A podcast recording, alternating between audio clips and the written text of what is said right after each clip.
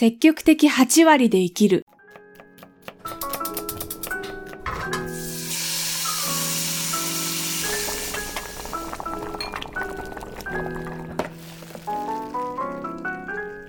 えー、前回は私が長々とレシート整理をしながら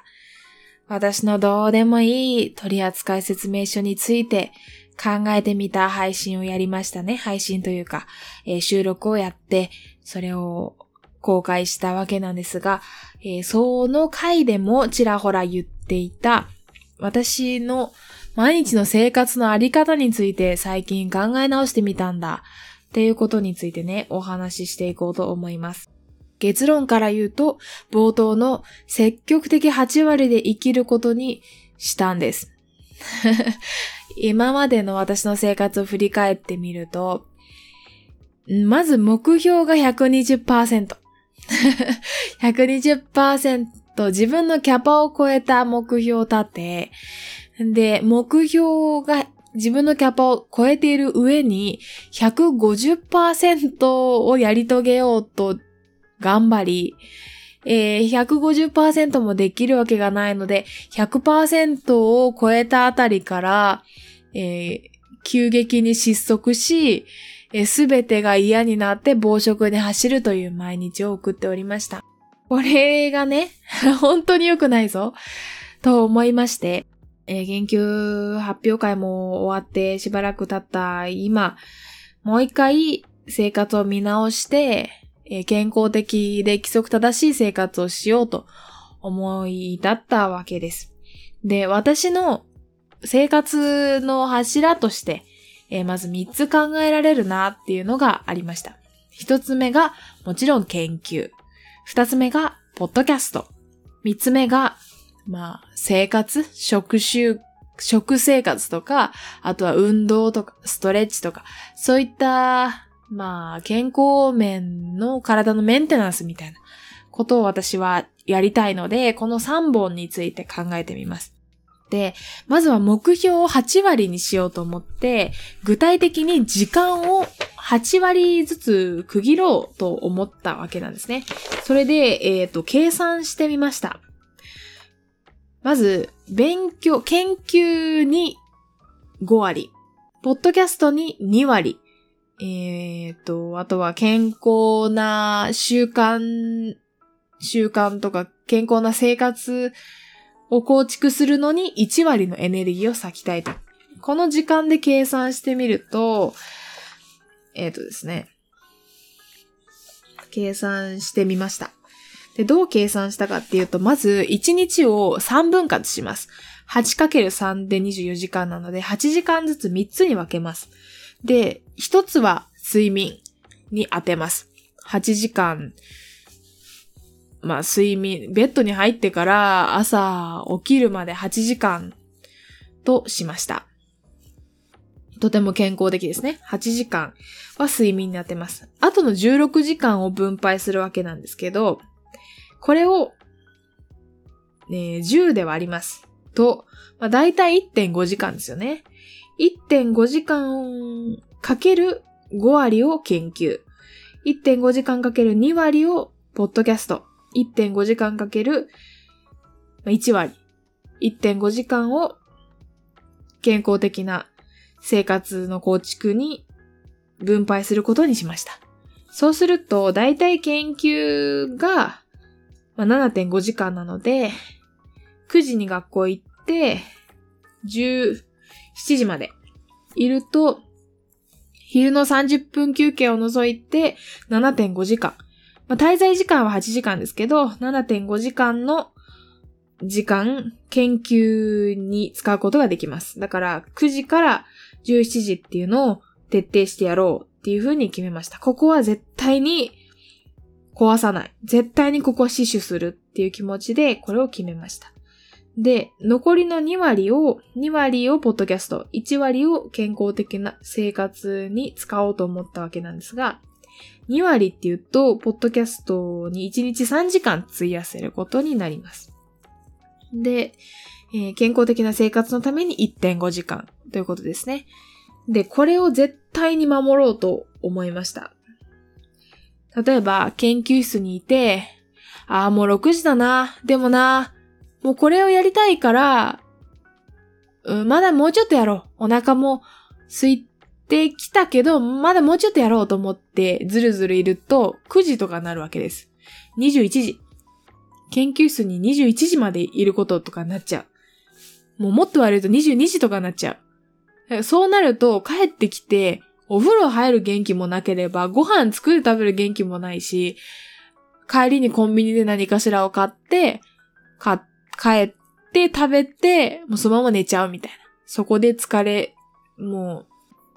そこで疲れ切って寝ちゃうとか、寝ちゃえばまあまだいい方なんですけど、コンビニでひたすらなんかもう自分今日頑張ったからと思って、ひたすらなんか食べるもの買って帰って、なぜか一人パーティーをして寝ると。そういったね、あの、不健康な生活を夜に、高脂肪の高たあの糖質が高いものをひたすらに食べるみたいな生活をすると、翌朝にも引きずるわけ。翌朝すっきり起きれないし、なんかあのベッドで寝ないで床、ホットカーペットの上とかで寝落ちしちゃうと、翌朝体がめちゃめちゃ痛いわけ。あんまりこう、熟睡できないから、早い時間に起きるんだけど、それからベッドに移動、歯磨きして、ベッドに移動してからまた寝たりして、本当にもう、限界な生活をしていたんで、それを時間でしっかり区切ろうと思いました。もう8割以上はやらない。あ、8割じゃないわ。5割以上はやらない。研究は。自分のあそれはもう持続可能ではないから。自分の、えー、健康とか、いろんなものを、交友関係とか、そいろんなものを犠牲にしないといけないから、それはもう良くない。良くないから、5割でやめる。やめる勇気。っていうのを持って、研究に5割をしっかり。そういった意味でも、あの、安定して毎日5割咲くっていうのをやろうと思って、決めました。で、ポッドキャストと、ポッドキャストに3時間、ボディメイクに1.5時間毎日費やせるなーっていう計算になって、え、プラスアルファ3時間の余りの時間ができるわけなんですけど、この3時間で結局、まあ、ご飯食べたり、お風呂入ったり、もろもろ、ただダラダラしたり、する時間も含めて、その2割を余分な時間として取ってあるので、こう1日をね、100%と考えたとき、2割の余力を残しておく。いつもいつも、こう人生が自分の計画通りに行くわけじゃないから、急な何かしら人からお誘いが入ったりとか、あとは急に自分の体調が悪くなったりとか、そういった諸々の要因によって、イレギュラーっていうのは必ず発生するから、2割の余力を残しておこうと思って、この3時間をね、必ず守ってあります。ちゃんと取っておいてあります。で、ポッドキャストに毎日3時間避けるなってことなんですけど、毎日3時間割くわけじゃなくてですね、えー、時間配分を考え、計算してみたわけなんです。計算してみたら、えっ、ー、と、2割弱になりましたね。えー、つまり1日に3時間も、えー、ポッドキャストの時間を割くわけではないという計算結果になりましたけど、うんと、どういうことかというと、えっ、ー、と、コペテンナイトとご飯のお供、どっちも私がやりたいだけやるために必要な時間を概算してみたんですね。そしたら、コペテンナイトは月1回の収録で、収録時間が6時間、編集に、まあ、同じくらい6時間の編集がかかって、で、すると、月に72時間うんと、そう、月に4週分だから、70、ん？違うね。えっ、ー、と、6時間プラス6時間で12時間、えー、必要になると。で、えー、ご飯のお供は逆に週2回プラスアルファ、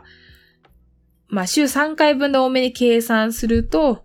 だいたい収録に1本30分、編集30分。で、だから1本作るのに、あの、原稿の作成も含めると1.5時間ぐらいかかるわけなんですけど、かける3必要だから、っていうのを一個ずつ考えていったときに、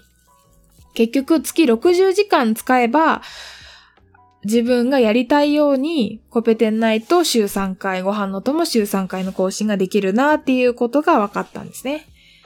で、それを分配する、していくと、どんなスケジュールになるかなと考えてたときに、まあコペテンナイトの収録、原稿作り、編集、あとは追加の収録、あの、私一人で収録する回の収録を、まあ、一日でまとめてやる、土日にまとめてやるっていう計画で考えていくと、あの、平日にコペテンナイトのいろいろやることはなくって、えーご飯のお供を平日で、えー分配してやっていくってことになるんですけど、月曜日に、毎週月曜日は必ず収録の日にしようっていうことにして、必ず5時に研究室を出て帰るし、その月曜日は買い物も絶対に行かないですぐ家に帰って収録するっていうことにして、そうすると、遅れずに週3回分の収録を月曜日にまとめてやって、やれるっていう計算になって、